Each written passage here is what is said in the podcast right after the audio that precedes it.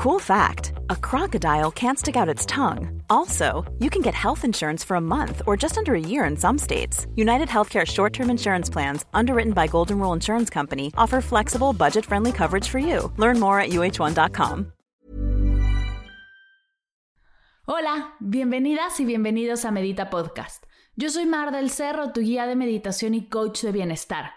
Y esta es nuestra sesión número 168 cómo pasar de una mentalidad fija y limitada a una mentalidad de crecimiento. Entrevista con Gabilu Mireles.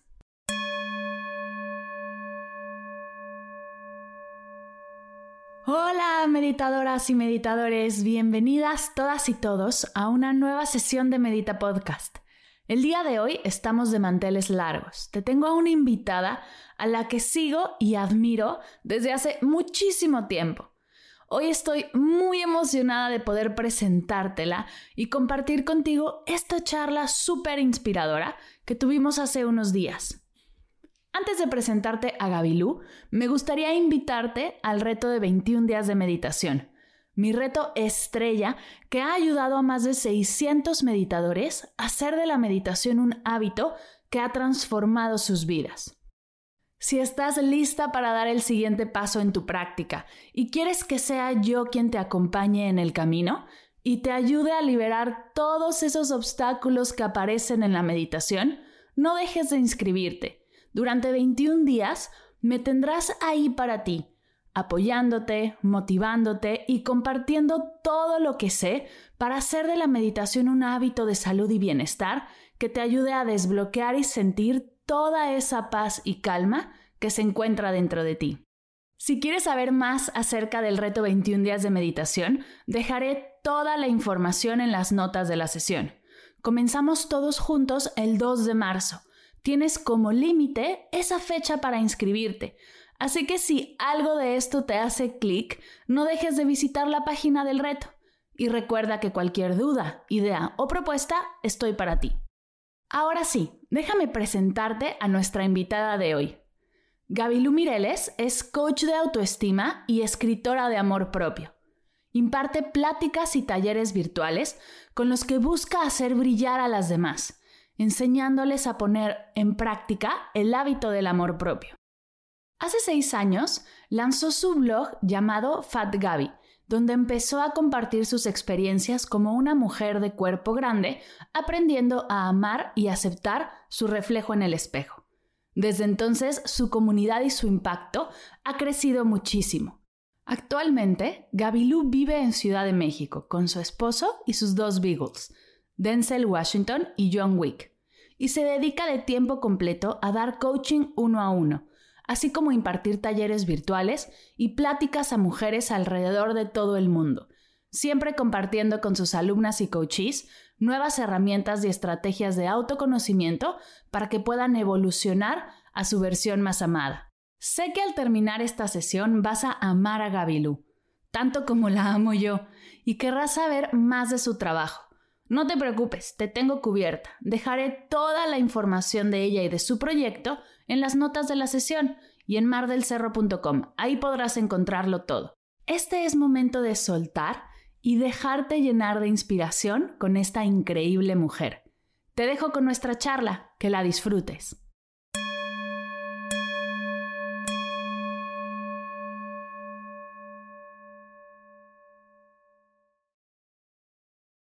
Mi querida Gabilú, bienvenida a Medita Podcast. Mil gracias. Qué emoción tenerte por aquí. Oye, ya te presenté yo formalmente en la entrada del podcast, pero me gustaría, antes de entrar al tema, me gustaría que te presentes y que lo escuchen de tu voz. ¿Quién eres? ¿Por qué haces lo que haces? ¿Y cuáles son tus pasiones? Claro que sí. Pues yo soy Gabilu Mireles, soy coach de amor propio, conferencista, escritora, periodista eh, y un poco de mercadóloga.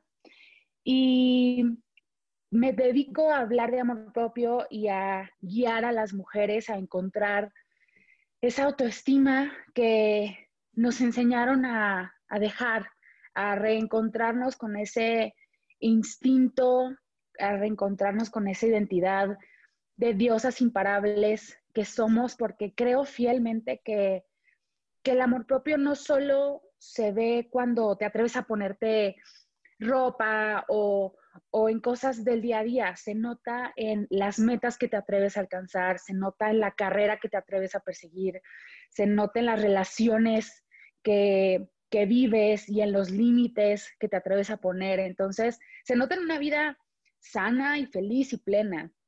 Y, y, yo fui esta chica sin autoestima y yo fui esta chica que dudaba de sí misma, que le echaba toda la culpa a su cuerpo, a no verse como los demás, eh, y que dejaba de, vivir muchas experiencias y se quedaba viviendo chiquita y se quedaba viviendo en la mediocridad por esta falta de confianza en sí misma. Entonces, yo ya no quiero que nadie más viva así y lo que yo voy aprendiendo y lo que yo voy estudiando y lo que yo voy experimentando es lo que yo les voy enseñando a mi comunidad, a mis alumnas en mis talleres y es a lo que me dedico, esa es mi pasión. O sea, justo en este, trabajo logro juntar mis pasiones, que es escribir, es generar contenido, es contar historias, es hablar con grupos de mujeres, es crear comunidad. Esas son mis pasiones. Entonces, todo esto lo puedo juntar en este trabajo.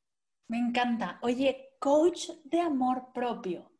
Me encanta la idea y se escucha bien bonito, pero detrás debe de haber un trabajo brutal de tu parte. Cuéntanos cómo ha sido este proceso y al, el día de hoy llamarte coach de amor propio. Claro, eh, justo ahorita estoy terminando de certificarme como coach y el trabajo, como bien dices, es bien fuerte y, y mis maestros y mis coaches me han enseñado que un verdadero coach es aquel que se atreve a trabajar en sí mismo primero. Si no, no puedes ayudar a los demás a trabajar en sí mismos. O sea, es una hipocresía venir a decirle a los demás que se puede algo más allá, pero tú no quieres trabajar en tus propios demonios y en tus propias sombras, ¿no? Entonces, como coach de amor propio, lo que mi trabajo es solamente hacer preguntas poderosas. Mi trabajo no es darte la respuesta, mi trabajo no es decirte qué hacer ni tomar decisiones por ti. Es como un coach de deporte, ¿sabes? O sea, como el coach del equipo que solo está ahí para guiar a los jugadores, pero los que van a la cancha y ganan el partido son los jugadores. O sea, el coach queda en la orillita y los que se llevan el aplauso y todo son los jugadores. Entonces, eso es lo que a mí me encanta, la oportunidad de, de brillar haciendo brillar a los demás. Creo que ese es mi propósito, ¿sabes? O sea, el yo solo quiero ser este foquito que alumbra a los demás para que ellos vean su luz, encuentren todo eso que los hace increíbles y poderosos y entonces que ellos vayan y ganen el partido y ganen su carrera. Me encanta. Qué bonito lo pones y qué fácil de entender, porque creo que escuchamos mucho la palabra coach hoy en día y, no lo llevamos tanto al tema de, de, pues es el entrenador, ¿no? El coach de un equipo y sí, es el que está ahí dando un poco de guía, de dirección, pero quien tiene que hacer el trabajo es uno. Si tú vas a un coach, no esperas, ¿no? Como con un terapeuta, no esperas que el trabajo lo haga esa persona, sino lo haces tú. Oye, y hablando del tema del amor propio, porque está de moda y no. Como que está de moda, pero muy por encimita, como que a todas nos encanta el amor propio, pero no queremos profundizar en él. ¿Qué es el amor propio, para empezar? El amor propio, mi definición favorita es todo aquello que te pone como prioridad. Esa es mi definición, creo que más general, creo que lo abarca todo. Y entonces cada quien cuando tú le dices esa definición, piensa en lo que para su vida es, es ponerse como prioridad, ¿no? Una mamá de tres hijos va a pensar algo muy diferente que una chica que está eligiendo qué carrera estudiar, ¿no? Para esa chica que está eligiendo qué carrera estudiar, pues está entre a quién hacer feliz, ¿no? A su mamá que quiere que sea maestra o a su papá que quiere que sea ingeniera o a ella que quiere ser eh, artista, no sé, ¿no? O sea, entonces esa, esa decisión que ella va a tener que tomar, si la toma para sí misma, va a ser una decisión de amor propio, ¿no? Eh, y para esa mamá que, que me toca mucho tener alumnitas mamás en mis talleres, son las que son estas, todas estas mujeres nos han enseñado que todo hay que darlo por los demás, que hay que darlo todo por los hijos, que hay que darlo todo por el esposo, que hay que darlo. Entonces, les confronto yo con esta definición de amor propio, que es ponerte como prioridad. Y es este choque de, pero es que tanta gente, yo soy responsable de tanta gente, ¿no? Y tanta gente depende de mí, a qué horas me pongo yo como prioridad. Y entonces, ¿qué? ¿No? O sea, entonces mis hijos se cambian los pañales solos y entonces eh, a mis hijos, ¿qué, o sea, ¿quién les da de comer, no? Pero yo siempre les pongo esta analogía de, del vasito y de la jarrita, ¿no? Y les digo, a ver, tú tienes muchos vasitos que tienes que llenar, ¿no? O sea, que dependen de ti, que son tus hijos, eh, o que en tu trabajo es tu jefe y tus compañeros, y todos, todos, todos tenemos personas que, que dependen de nosotros. Pero si tú, tú, tú eres la jarra, si tu jarrita no está llena, ¿qué le sirves? O sea, ¿de dónde le partes agua? O sea, tú tienes que llenar primero tu jarra. Y ahí están todas estas actividades de amor propio, y ahí están todas estas decisiones de amor propio, de que te digo, es ponerte como prioridad. En un caso tan sencillo como tengo un taller que es para reprogramar tus hábitos, y había una chica ahí que vive con sus papás y sus hermanas, y me decía, es que ya tengo toda mi lista de hábitos y es todo lo que me va a poner a mí como prioridad.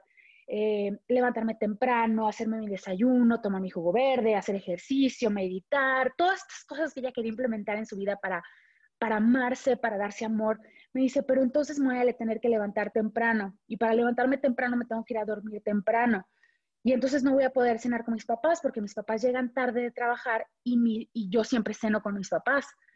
¿Sabes? Entonces para ella, o sea, imagínate, ¿no? Y ahí está, claro, ahí está cuando te das cuenta, ahí es el trabajo del coaching, por eso no es tan, como dices, todo el mundo toca del amor propio tan por encimita, no, hombre, date un baño con agua de rosas y medita y tómate tu jugo verde, claro, pero a veces se nos olvida que formamos parte de un sistema, a veces de muchos sistemas, de la familia, del trabajo, etc., etc., ¿no? Entonces, ¿cómo le hago cuando, ok, yo ya estoy lista para ponerme como prioridad, pero ¿cómo pongo estos límites, no? Hay gente que espera algo de mí, hay gente que depende de mí, y ahí está la verdadera línea de evolución, ¿no? Cuando te quedas en la rayita, por encimita, con estos, que está bien, cualquier cosa es buena, ¿no? O sea, cualquier actividad que puedas hacer por ti está bien, pero la verdadera evolución es cuando realmente sales de la zona de confort y ahí está el verdadero trabajo de amor propio, ¿no? Y, y es lo más complicado y es donde a muchos a veces nos atoramos cuando tienes que a veces incomodar a alguien más,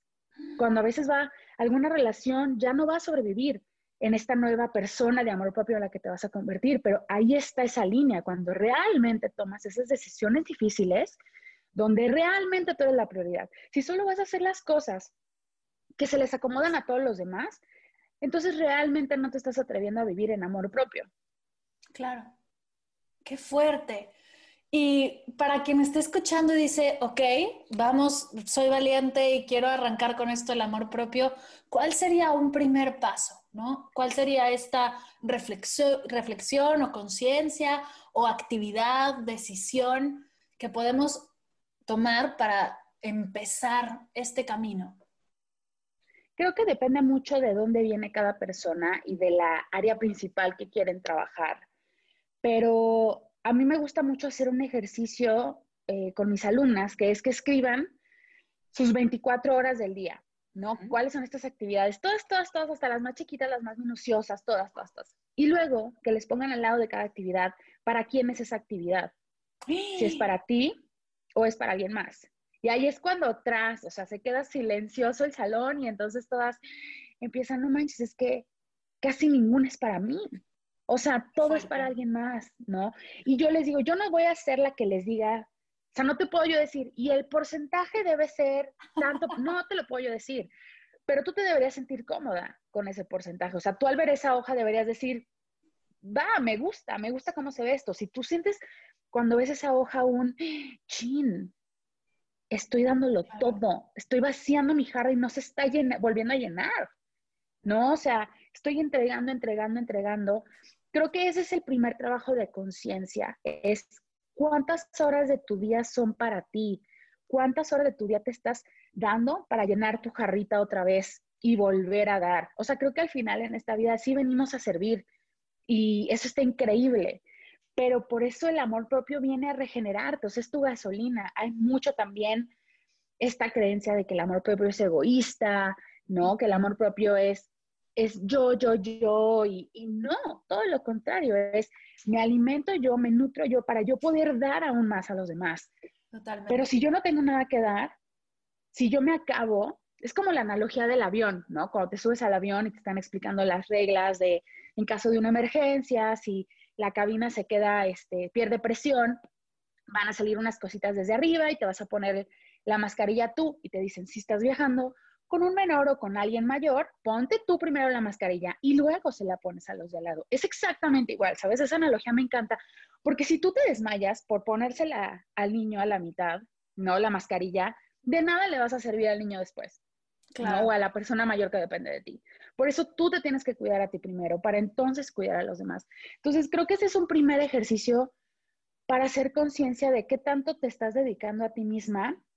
Y luego se vienen muchos otros ejercicios que dependen de cada quien, de qué me está afectando principalmente, ¿no? ¿Cuáles son estos momentos del día donde más me siento para abajo, donde más dudo de mí misma, eh, donde más necesito apapacho y qué actividad quiero incluir, ¿no? Ya sea tal vez algo tan sencillo como darme una hora para mí, para descansar, para ver Netflix, para ponerme mis cremas, para meditar, o sea, una actividad como muy regulada o algo mucho más complejo como tener que poner límites, ¿no?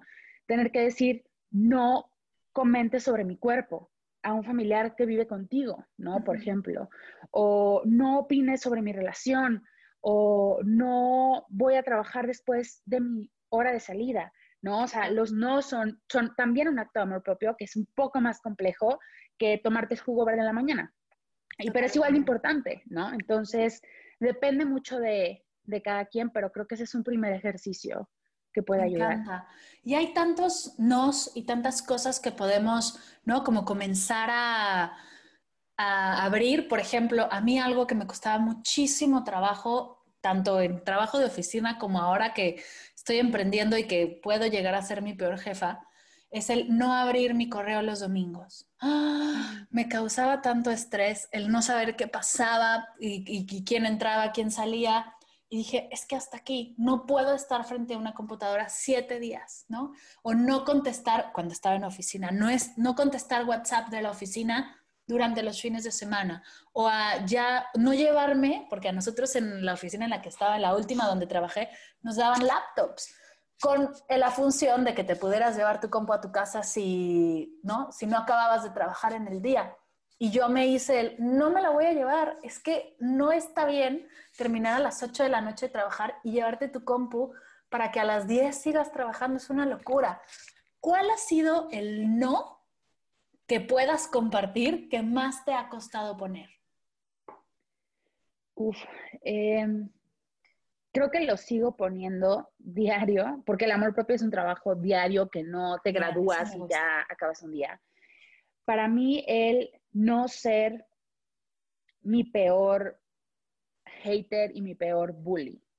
Ese es el gran no que yo sigo trabajando diario con mis coaches y en mi terapia y en mis meditaciones y en todas las herramientas en las que puedo, porque yo puedo ser la más juzgona contra mí misma, la que te pone más expectativas, la que más se tira hate, ¿no? La que busca ser perfecta, porque eso nos pasa y lo veo mucho en las chicas que me escriben todos los días, de es que, por ejemplo, el tema del ejercicio es un gran tema en mi comunidad, ¿no?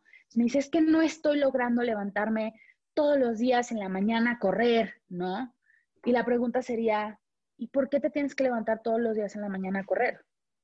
O sea, pero yo me hago la misma, ¿sabes? O sea, por eso me encanta, me encanta la metodología de coaching, porque es solamente hacer preguntas que me encantaría hacerme a mí también, ¿sabes? Entonces, ¿por qué crees que te tienes que levantar todas las mañanas a correr? ¿Por qué no puedes salir cinco minutos tres veces a la semana a caminar?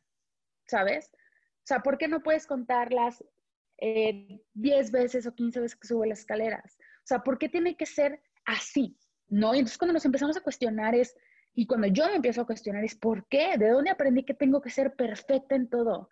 ¿De dónde aprendí que no me puedo equivocar? ¿De dónde aprendí a ponerme todas estas expectativas? Para mí ese es el no más, más fuerte que me tengo que poner todos los días. El no darme para abajo cuando cometo un error. El que no se me olvide agradecer todo lo que sí tengo todos los días, todos mis logros. Es para mí el más grande porque creo que cuando no estás presente en todo lo que sí logras, esa puede ser el gran obstáculo del amor propio, porque nos enfocamos en todo lo que no hacemos, en todo lo que no logramos, en todo lo que no somos, comparándonos, porque realmente aprendemos a exigirnos en comparación a lo que vimos en alguna película, lo que vimos que una mujer empresaria tiene que ser, lo que vimos que una mamá perfecta tiene que ser, lo que vimos que una esposa perfecta tiene que ser. Y no se trata de compararte con esos estándares de nadie, se trata de agradecer todo lo que has logrado, de aplaudirte cada, cada meta que se has cumplido. Entonces, para mí ese es el gran, el grano, no ser mi peor hater. Me encanta. Algo que dices que me llegó al estómago así durísimo es no estar presente en todo lo que sí logras. ¿Cuántas veces, bueno, y me pasa hoy, aquí y ahora, que de repente cierras algo, terminas algo y ya vas a lo que sigue, y vas a lo que sigue, y no te das permiso de celebrarte por lograr algo que querías, que querías, lo trabajaste, lo hiciste, fueron meses de esfuerzo y de repente ya lo que sigue, sin darte permiso realmente de celebrar. Qué fuerte, creo que es algo que voy a trabajar porque es algo que me pasa, siempre estoy viendo por la siguiente meta, cuesta trabajo hacer esa pausa y, y celebrar. ¿Por qué no estamos acostumbradas a celebrarnos? Y estamos muy acostumbradas a así vivir en nuestros fracasos eternamente. O sea, ahí sí te puedes quedar atorada, o sea, en tu error de días, días acordándote, no, es que no me salió esto, es que esta persona me canceló, es que no llegué a esta meta, y ahí sí te estás, ¿no? O sea, yo sí soy muy buena para acordarme de todo lo que me sale mal, Totalmente. Pero los logros, mira, se me olvidan. Y estoy empezando a hacer esta práctica desde hace ya varios meses de journaling en un, en un cuaderno de diario y me ha servido mucho el realmente esforzarme en escribir 10 cosas que sí hice bien hoy. 10 mm, logros que sí, 10 bendiciones que, que, tuve hoy, 10 cosas padres, 10 cosas que me hicieron feliz. Y a veces es tan difícil y no lo he querido hacer, pero seguro si me pongo a escribir 10 errores que cometí hoy, así me salen, ¿no? Entonces reprogramar a la mente en lugar de enfocarnos en todo lo malo que hacemos, en aplaudirte cada cosa. Ayer hice esa, en la llamada que tuve con una amiga, estábamos quejándonos de la vida, de la pandemia, de las tristezas, ¿no? De todo, así sacando todo lo que nos ha salido mal, todas nuestras decepciones, ¿no? Y de repente le digo, a ver, vamos a hacer este ejercicio, ¿sabes? Porque estamos mandando voice notes como si fuera podcast. Y le digo, te voy a decir dos cosas que sí estuvieron padres hoy. Que si no te las digo, la verdad es que se me van a olvidar y no quiero dejarte con un sabor de boca amargo de nuestra conversación. Entonces te voy a decir dos cosas que sí estuvieron padres hoy. Y ya le conté eh, de algo, de dos cosas súper lindas que, me iban a pasar esta semana. Y entonces ella hizo lo mismo y me dijo, ¿sabes qué? Sí. Y a mí esta semana yo logré esto y vendí esto en mi negocio y no sé qué. Le digo, mira, no fue tan difícil. O sea, pero ¿cómo tuvimos que cambiarnos el chip en automático? Porque si no nos íbamos a seguir echando hilo, ¿cómo, se, cómo dicen las tías? Como tirando hilo de... Ajá, hilo a la o sea, descarrilándonos con las decepciones y las tragedias y todo. Cuando a veces es tan sencillo, a ver, reset. Dos cosas buenas que te van a pasar esta semana. O sea, dos cosas que esperas esta semana. Tres cosas lindas que te pasaron hoy. Tres momentos en los que te reíste. O sea, eso te ayuda a reprogramar la mente, si no te vas a quedar en el mismo remolino de tristezas y de quejas. Me encanta porque aparte algo que creo que luego, luego pensamos es que ya si me quejé, ya no lo hice bien, ¿no? Ya no tuve la dinámica o ya no entré en la actividad. Y es cuando te caches, lo haces, ¿no? Te activas, el ya tener la herramienta para que en el momento de que digas, a ver, está pasando esto como te pasó a ti ayer con tu amiga, está pasando esto, no, a ver, vamos a cambiar, tengo yo una herramienta, vamos a intentar ponerla en acción. Entonces tampoco se trata de eliminar todas las quejas y no volverte a quejar en tu vida, porque luego también esa es la expectativa y es intensísima, y tampoco se trata de siempre estar diciendo todo lo que celebras, sino en el momento en el que tu energía no esté funcionando, te cachas en este tipo de, pensamientos o de compartir, puedes usar estas herramientas para justo darle la vuelta y sentirte mejor. Sí, exacto. Se trata de encontrar un, equilibrio. No, no busco llegar a este positivismo tóxico en el que también de repente nos encontramos en redes sociales donde todo es feliz y no te quejes y la vida es perfecta y hay que ser agradecidos porque hay personas que le están pasando peor. No, claro, pero lo que te hace triste a ti también es muy válido. Y es muy válido sentirse decepcionado. Y ahorita la vida está complicada y estamos pasando un momento de crisis global y está bien, está bien sentirse apagado, está bien dudar, está bien sentirse apachurrado de repente, pero como dices, es nada más el encontrar un equilibrio y, si le quieres dar la vuelta y si quieres reprogramar cómo te sientes y hacer un acto de amor propio, porque también agradecer es un acto de amor propio que genera más abundancia. Eh, está este ejercicio también, como tú dices. Me encanta. Dentro de todo lo que haces, dentro de todo lo que compartes, que es una belleza, es que si no siguen a Gabilú, tienen que hacerlo, tienes un programa que se llama Mindset de Crecimiento, la clave para amar. Me gustaría que nos contaras un poquito más, porque me llama mucho la atención qué es mindset, cómo entrar a un mindset de crecimiento y en qué mindset estoy para tener que pasar al de crecimiento. Tengo muchas dudas. Este Hi, I'm Daniel, founder of Pretty Litter. Cats and cat owners deserve better than any old-fashioned litter. That's why I teamed up with scientists and veterinarians to create Pretty Litter. Its innovative crystal formula has superior odor control and weighs up to 80% less than clay litter. Pretty Litter even monitors health by changing colors to help detect early signs of potential illness. It's the world's smartest kitty litter. Go to prettylitter.com and use code ACAST for 20% off your first order and a free cat toy. Terms and conditions apply. See site for details. No, está padrísimo. Yo, yo amo el tema. Este, este término de mindset de crecimiento lo adjudicó Carol Dweck, Carol Dweck, que es una profesora de la Universidad de Stanford. Ella se dedicó a estudiar durante años a personas en relaciones profesionales, deportistas, niños, todo tipo de personas, en todos diferentes ambientes, y encontró estos dos tipos de mindset. Primero, ¿qué es mindset? Mindset es mentalidad. Es un set de creencias que pones en acción en una situación en específica. Entonces, todas las personas a veces tenemos mindset de crecimiento y a veces tenemos mindset fijo, que es el mindset contrario. Entonces, como Carol Dweck lo define, es mindset de crecimiento son estas personas que creen que cuando fallas, cada que fallas es una oportunidad de aprender. Ellos ven todos los errores como una oportunidad de aprender, de crecer, de mejorar. Ellos creen que todo lo pueden aprender.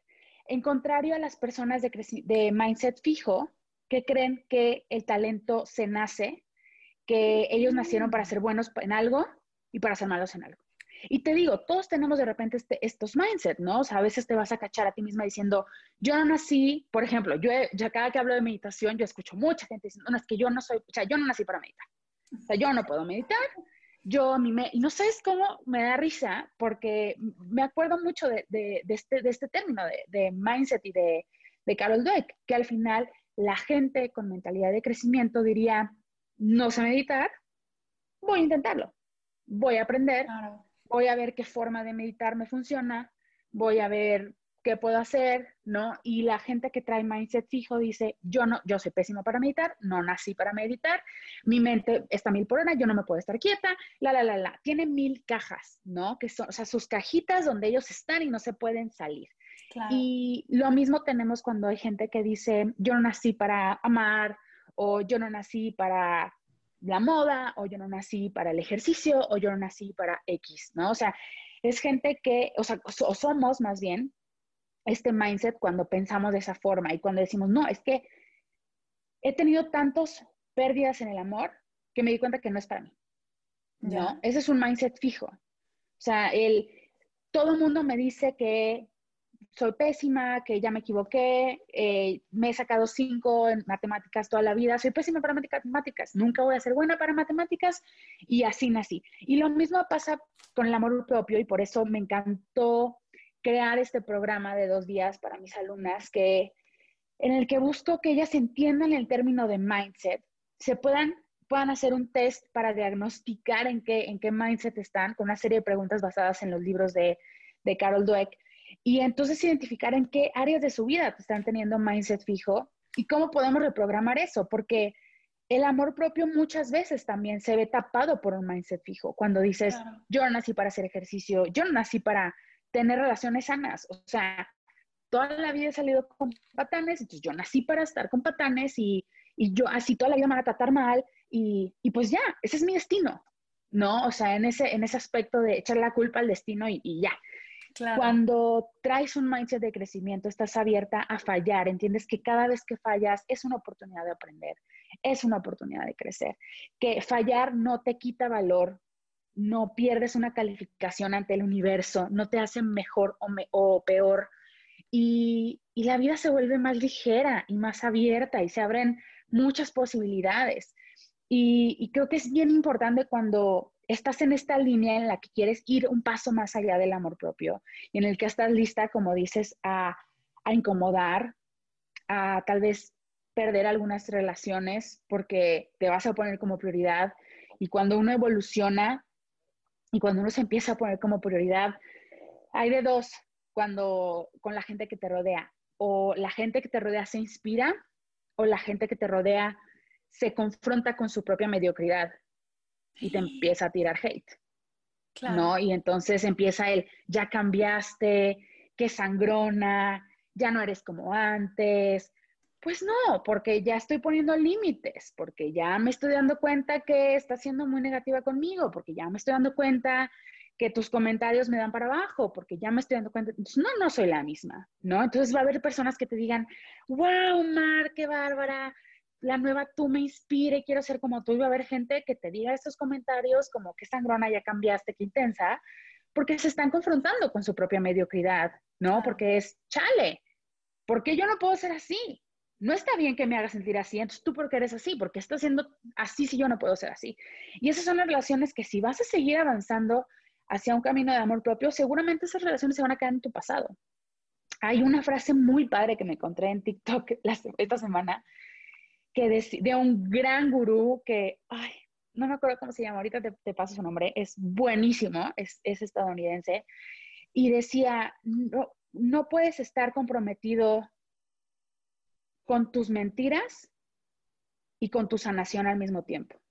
Tienes que elegir una. Y yo, tras, tras, es que sí, claro, no puedes sanar, pero estar abrazada de, tus, de, estas mentiras. ¿Cuáles son estas mentiras? No puedo, todo es mi culpa, todo es culpa de mi mamá, eh, todo es culpa de mi papá, todo es culpa de mi cuerpo, no voy a poder, nadie me quiere, nunca lo voy a lograr. O sea, todas esas mentiras, todas esas creencias, no las puedes seguir abrazando en el camino de, de amor propio y de sanación y de desarrollo personal. O sea, no puedes, tienes que soltar. Y así también se tienen que soltar estas personas. Y para eso es este programa de mindset, ¿no? De darte cuenta dónde estás atorado con estas creencias fijas de no nací para esto, yo no puedo, eso no es para mí, sí quiero, pero no puedo, ¿no? Eh, porque si no, por más que tengas todo el conocimiento y veas todos mis videos y leas todos mis textos y leas todos los libros de amor propio del mundo, no vas a avanzar porque no te estás dando cuenta dónde estás atorada. Entonces, justo para eso es el tema del mindset. Me encanta. Me encanta porque aparte creo que el tema de amor propio en el año que hemos vivido, cuando más hemos convivido con nosotros mismos, nos llega perfectamente. Tenemos que empezar a trabajarlo y tenemos que, y algo que me gusta lo que dices es que es un trabajo diario, no te gradúas de la Universidad del Amor Propio y ya acaba, ¿no? Porque además es que vas a cambiar, ¿no? Vamos a cambiar, vamos a crecer, no tanto miedo le tenemos a la vejez, tanto miedo le tenemos a las arrugas, a las pecas, a, problemas, ¿no? O, o ni siquiera mm, problemas, por no decirlo de manera negativa, sino todo lo que sucede cuando crecemos y cuando te vas desarrollando. Entonces, todo esto, o sea, se, viene una gama de temas que vamos a seguir desarrollando y por eso la práctica de amor propio tiene que ser una práctica, tiene que ser algo diario. ¿Cuáles son estas cositas que haces todos los días que te ayudan a mantener tu práctica activa? Para mí son una serie de muchos hábitos, desde tender la cama lo primero que hago en la mañana para sentir que ya logré algo, ¿no? Que ya algo en mi to-do list se cumplió. Em, tomar mi jugo verde, aunque a veces me da mucho asco, pero es ya el meter verduras a mi cuerpo, ¿sabes? O sea, el saber que ya hay tres verduras en mi cuerpo, ya fue lo primero que le puse, ya después me puedo comer una hamburguesa o lo que sea, pero ya mínimo mi cuerpo ya lo nutrí. Tomar agua todo el día, para mí también es muy importante. Moverme, aunque sea cinco minutos para sacar a los perritos, o hacer una rutina de dos horas en bici, lo que sea, pero moverme todos los días. Darme mis momentos para cuidar de mi cuerpo en paz, ¿no? Que es como mi hora y media-ish de baño, cremitas en el pelo, masajito en la cara, o sea, como el momento en el que estoy en contacto con mi piel, que me observo para ver qué salió nuevo en mi piel, en mi rostro, en mi cuerpo, porque de repente ni nos vemos, ¿sabes? Estamos nada más revisando todo lo demás en la vida y ni nos tomamos el tiempo de, ah, mira, aquí me salió una peca nueva, aquí me salió un pelito más en la ceja, no, acá esto ya se apachurró, esto ya creció, no sé, pero como tomarme ese tiempo para, para ver mi cuerpo. Eh, las prácticas de meditación y de journaling para mí también son básicas. Me doy cuenta cuando de repente estoy muy enojada, muy ansiosa en la tarde que digo, ¿sí medité hoy o no? O sea, porque me doy cuenta ahí cuando no hubo como este momento de paz, aunque sea de tres minutos de una meditación guiada. Terapia y coaching son básicos también para mí. El pedir ayuda es un gran acto de amor propio, es un acto de vulnerabilidad, es un acto en el que admites que no eres una isla, que no lo sabes todo, que está bien pedir ayuda y que la gente no te va a lastimar si admites que necesitas ayuda y que no puedes solo. Entonces, coaching y terapia para mí, que son dos cosas diferentes, tengo a mi terapeuta y tengo a mi coach. Y, eh, ¿qué otra cosa sería? Y bueno, yo vivo constantemente en redes sociales, entonces para mí algo diario es hacer un detox de redes sociales. O sea, yo creo que diario dejo de seguir gente Me encanta y sigo gente nueva, ¿sabes? O sea, el, el desprenderte de este, de personas que no te hacen bien, porque al final ahorita en pandemia, en este encierro, tu ventana al mundo y tu grupo social es lo que ves en redes sociales. Entonces, si estas personas no te están sumando, si estas personas te están restando, si te dejan drenada, si te dejan dudando, si te dejan comparándote, no son personas con las que quieres rodearte. A mí me gusta mucho esta fórmula de que eres las seis personas con las que más, la combinación de las seis personas con las que más te rodeas. Ahorita en el encierro, pues hay personas que vivimos con una persona, ¿no? Entonces, yo justo estaba pensando que creo que aplica lo mismo con las primeras seis cuentas que te salen en redes sociales, ¿no? Ves que, por ejemplo, entras a mm. Instagram y pues te salen siempre las primeras cuentas arriba, o sea, siempre son las mismas, que a veces son tus amigos o a veces Kim Kardashian, yo qué sé, pero creo que sería un buen ejercicio que checáramos quiénes son esas primeras seis cuentas que veo. Y esas primeras seis cuentas, ¿qué, ¿qué, te generan? O sea, te dejan inspirada, te dejan como esta, ay, vi una frase o vi un video de perritos lindos o no sé qué, o nada más te dejan pensando, ¿por qué yo no estoy ahorita esquiando en Bale y por qué mi cuerpo no se ve así en la playa y por qué yo no tengo una casa perfecta y una máquina de espresso perfecta? O sea, ¿qué te dejan? Porque, es, porque ahí estamos todo el día en redes sociales. Entonces, si esa combinación de seis personas no se asemeja a la versión de ti más plena que quieres ser, creo que hay que hacer un switch de personas y del algoritmo que estamos siguiendo. Deja de seguirlas. Ya, deja de seguirlas, no te va a pasar nada. Oye, qué difícil, qué difícil como acto de amor propio el dejar de seguir y el salirte de chats, ¿no? Uy, salirte de chats es mi favorita. O sea, creo que es el acto de rebelión de, estas, de este siglo. O sea, hay, hay, hay, muchas, muchas de mis seguidoras me han escrito con ese tema, ¿no? Con este dilema y discordia de, es que estoy en, por ejemplo, esta es una historia real, estoy en un chat de primas. Y todo el tiempo la conversación es dietas, estoy gordísima, me veo horrible, y todas son, tienen cuerpos normativos, ¿no? O sea, son tallas chicas, medianas.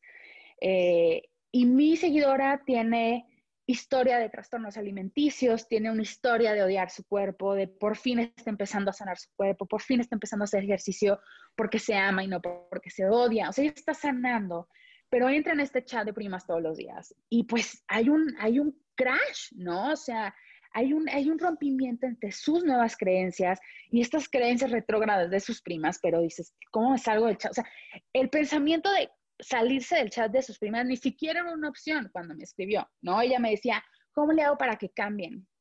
Y le digo, no va a suceder. O sea, tú no, tú no llegaste a esta vida para ir a cambiar a los demás. Ni yo. O sea, yo dedico a enseñar y dar cursos. Yo tengo muy claro que yo no vine a cambiar a todo el mundo. Yo vine a compartir para quien quiera escuchar. Pero yo no voy a ir predicando en grupos de chats de primas que no quieren escuchar, ¿no? Entonces le digo, ese no es tu trabajo. Si tú compartes cosas, si tú compartes, si tú compartes cosas ahí en ese chat y lo único que recibes es negativa, that's it. O sea, no es tu labor, no es tu audiencia. Tienes que salirte de ese chat y puede ser muy cordial y escribir un muy lindo mensaje diciendo, primas, las quiero mucho, pero los temas que se están hablando en este chat no me suman en mi camino de amor propio. Yo estoy en otro canal y yo prefiero ya no hablar de dietas, yo prefiero no hablar de temas restrictivos, prefiero no hablar de ejercicio como acto de castigo y si quieren que hablemos de cualquier otra cosa, me pueden escribir en directo y adiós. Y se va a enojar que sí, porque volvemos al tema de cuando tú estás evolucionando, va a haber de dos, o puedes inspirar o puedes hacer que se confronten con su mediocridad.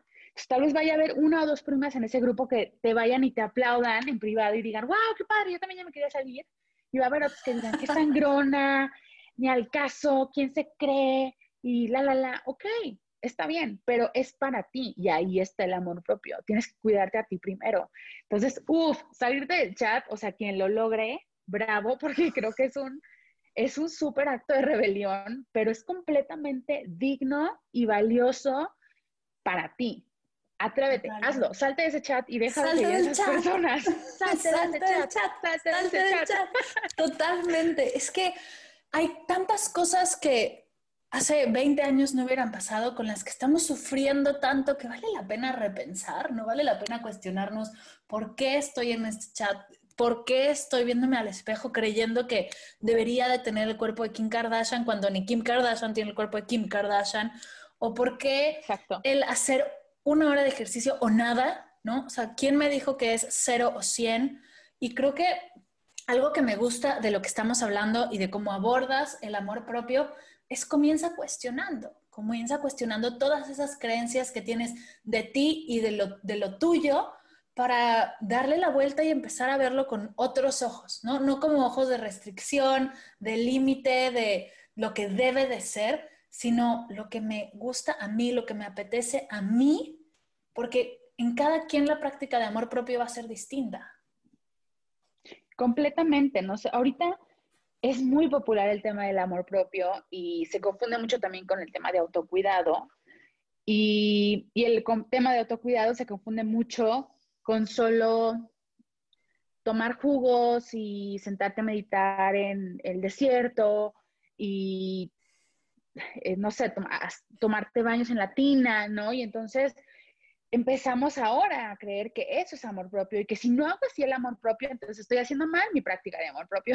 Y no se trata de eso, ¿no? O sea, ahora por la, la, sobresaturación de tema también hay mucho esa comparación de como dices, si no hago una rutina de hora y media, entonces no cuenta, no sí cuenta. Hacer un baile de TikTok cuenta como ejercicio si quieres. O sea, bajar subir y bajar las escaleras, sacar a pasear a tus perros, todo eso cuenta. O sea, no tiene que ser cero o cien y no tienen que ser una semana consecutiva de amarte y verte perfecta en el espejo, si no, entonces lo estoy haciendo mal. No, tener un gran día donde te puedes ver al espejo desnuda sin llorar y sin criticarte, eso es un gran logro. Y si al día siguiente no te sientes la más sensual en el espejo, está bien. Creo que también es bien importante, hablando entre mujeres, el entender que somos seres humanos cíclicos y que en un mes sentimos todo, todo, y tenemos altos y bajos, o sea, que no somos, eh, sí, como los hombres, que ellos pasan por todas las emociones en 24 horas, y luego al día siguiente es otra vez lo mismo, ¿no? Nosotros no, nosotros somos distintas, entonces no podemos esperar hacer la misma rutina de ejercicio todos los días durante un mes, hacer la misma meditación todos los días durante un mes, comer lo mismo todos los días, o sea, no se puede. no se trata de eso, no tienes que hacerlo, ¿no? Entonces, como dices, es mucho cuestionarte el, ¿qué quiero yo hoy? ¿Qué necesita mi cuerpo hoy? ¿Cómo me voy a poner como prioridad hoy? Con mi agenda real, con mi sistema real, con todas las personas que dependen de mí, ¿en qué momento del día va a ser para mí? ¿Qué necesito hoy? Hoy necesito una hora de creatividad en la que me voy a poner a pintar y voy a crear. Ok, perfecto. Hoy necesito tirar la flojera y acostarme y que nadie me moleste y cerrar las cortinas. Ok, perfecto. Mucho es también encontrar estos momentos conscientes en el que la vida no solo te lleve, ¿no? Y no solo, bueno, ya pasó otro día, no sé ni cómo me siento, no sé, solo ya pasó, check, siguiente página, sino tener estos momentos más conscientes de a qué hora voy a descansar y hacer un descanso consciente sin culpa y darte cuenta de que cada actividad de tu día lo estás haciendo de forma consciente. Hay tantas cosas que tenemos que hacer que a veces solo las hacemos ya, pero si las haces de forma consciente, creo que pueden contar como un acto de amor propio. Tal vez todos los días tienes que cocinar, ¿no? Pero si lo haces de forma más consciente y entonces es, esa es mi hora de cocinar y me estoy cocinando para mí, estoy cortando cada ingrediente para nutrir a mi cuerpo, eso ya es un gran acto de amor propio que tal vez haces exactamente lo mismo, pero a las carreras, mientras estás en una llamada, mientras contestas un mail, y mientras no sé qué, y entonces ya solamente pasó y lo hiciste porque le tenías que dar de comer a alguien más, o tenías que comer mientras trabajabas y contestabas un mail. Es muy diferente hacerlo de forma consciente, buscar una receta en Pinterest o en YouTube y probar algo nuevo, buscar una nueva hierbita, no sé, o sea, el cambiarle solo el momento de conciencia y ponerle un porqué y una intención, cambia completamente la actividad y ya lo haces para ti.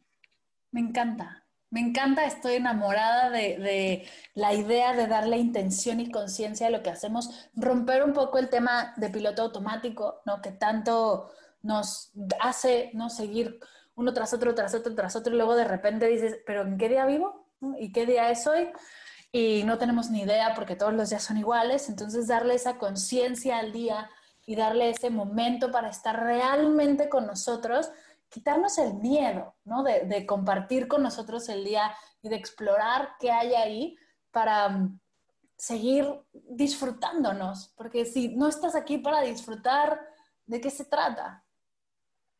Me encanta. Totalmente, el amor propio también es enamorarte de ti misma y acordarte de que tú eres la relación más importante que vas a tener en toda tu vida. Entonces, si no estás cómoda con esos momentos a solas contigo, si no tratas de convertir cada acción en una acción para ti, en enriquecer lo más que puedas la relación contigo misma, entonces no estás haciendo el amor propio tal cual. ¿No? Tal vez lo estás haciendo para que los demás piensen que tienes amor propio, pero al final el amor propio es enamorarte de ti, es darte cuenta que al final, pase lo que pase, vas a estar tú, contigo y para ti. Entonces, tú tienes que ser tu mayor porrista, tú tienes que ser la persona que más quieres, tú debes de ser la persona que más te cae bien, la persona que más admiras, la persona que más conoces. Y de eso se trata. Totalmente, me encanta. Querida, antes de, pasar a las preguntas finales de Medita Podcast, me gustaría que nos contaras dónde pueden encontrarte para todos aquellos que están tan rayados como yo y tan felices con esta conversación. ¿Dónde pueden seguirte? ¿Dónde pueden acercarse a, tus cursos, a tus talleres y saber más de ti? Muchas gracias. Pues me pueden encontrar en Instagram, Facebook y TikTok como Gabilú Mireles, Gabilú con I latina Mireles en todas mis redes sociales. Ahí me pueden pedir información sobre mis nuevos talleres. Cada mes tengo un taller o un programa o un curso disponible. Siempre, siempre, siempre intento tener algún recurso para cualquier persona que quiera conocerse más, amarse más, trabajar en sí mismo. Entonces, siempre hay un curso activo. Y ahí estoy, siempre contesto todos los mensajes. Entonces, siempre me pueden escribir con alguna duda o alguna anécdota o algún mensajito. Me encanta. Yo de todas formas voy a dejar toda la información en las notas de la sesión por si van en el coche o están haciendo otra cosa, tengan una manera segura de acercarse a ti porque tienes un mensaje hermoso y un trabajo brutal y necesitamos más coaches de amor propio, así que si es a la primera persona a la que escuchas hablar del tema, por favor, siga a Gabilú para que ella sea una de esas seis personas que salen en tus redes sociales de las número uno y podamos ser un poquito más de Gabilú. Oye, ahora sí, cuéntanos, ¿qué estás leyendo? Ahorita estoy leyendo, a ver, te digo para no mentirte, es que yo soy de audiolibros. Me encanta, yo también. Sí, es que los amo porque puedes ponerlos cuando te estás bañando y acabo de acabar uno que se llama Los perros de Venecia, que está muy lindo, es ficción, pero voy a empezar Piensa como un monje de Jay Shetty, que es un gran influencer, eh, que era monje y ahora es conferencista y coach de vida. Dicen que está muy padre su libro, entonces apenas, apenas lo voy a empezar. Piensa como monje, sí. Me encanta. La segunda pregunta, ¿qué es para ti meditar? Uf, meditar es un momento en el que conecto conmigo misma, en el que encuentro paz, en el que creo conciencia de cómo me siento, de cómo se siente mi cuerpo y un momento en el que logro hacer un reset de la ansiedad, del estrés, de la preocupación y en el que solo estoy conviviendo conmigo misma. Si pudieras resumirlo en tres cosas, cuéntame tres cositas que te ha dejado la meditación. Me ha dejado una técnica para encontrar paz. Me ha dejado amor y me ha dejado salud mental. Y por último, ¿cuál es tu meditación favorita? Uf. Ay, no sé, siento que escucho una diferente cada día, pero definitivamente las, las meditaciones guiadas son mis favoritas, ya sea las tuyas o alguna que encuentre en una app, pero siempre meditaciones guiadas. Me encanta dejarme llevar por una voz que me está explicando el cómo irme conectando con mi cuerpo. Bien, me encanta. Justo ese ejercicio de soltar un poco el control y dejarte guiar también es, un gran, es una gran práctica. Me encanta que lo hayas sacado. Querida Gabilú, muchas gracias por estar aquí. Gracias por esta deliciosa hora de charla, de poder compartir. De verdad es que me encanta lo que haces. Es un honor tenerte por acá. Muchas, muchas gracias. Muchas gracias a ti. Soy fanática de tu programa. Fuiste el, la primera vez que medité fue contigo en tu podcast. Entonces, para mí es un sueño hecho realidad estar en tu programa. Mil gracias por abrir tu espacio para hablar de amor propio y para que más personas puedan encontrar estas opciones para enamorarse de sí mismas. Muchas gracias. Gracias, Linda. Y gracias a todos y todas las que han, hayan llegado hasta aquí en el podcast. Nos escuchamos pronto. Gracias, querida.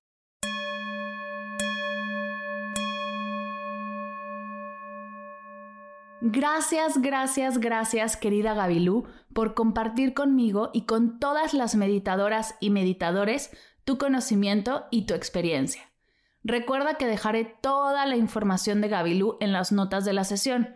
Ahí podrás encontrar y explorar todo su trabajo. No me queda más que agradecerte por escuchar esta sesión y dejarme llegar a tus oídos con este nuevo episodio de Medita Podcast. Recuerda que están abiertas las inscripciones al reto 21 días de meditación. Si quieres ser parte de este reto, no dejes de ir al link de las notas de la sesión e inscribirte. Gracias por escuchar Medita Podcast para cursos de meditación en línea descargar tu diario de gratitud completamente gratis, escuchar esta y todas las sesiones de Medita Podcast y saber todo acerca del proyecto, te invito a visitar mardelcerro.com.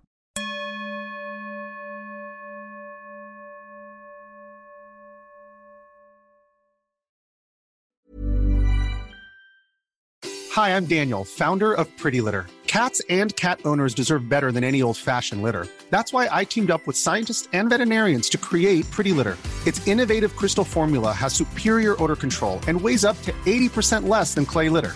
Pretty Litter even monitors health by changing colors to help detect early signs of potential illness. It's the world's smartest kitty litter. Go to prettylitter.com and use code ACAST for 20% off your first order and a free cat toy. Terms and conditions apply. See site for details.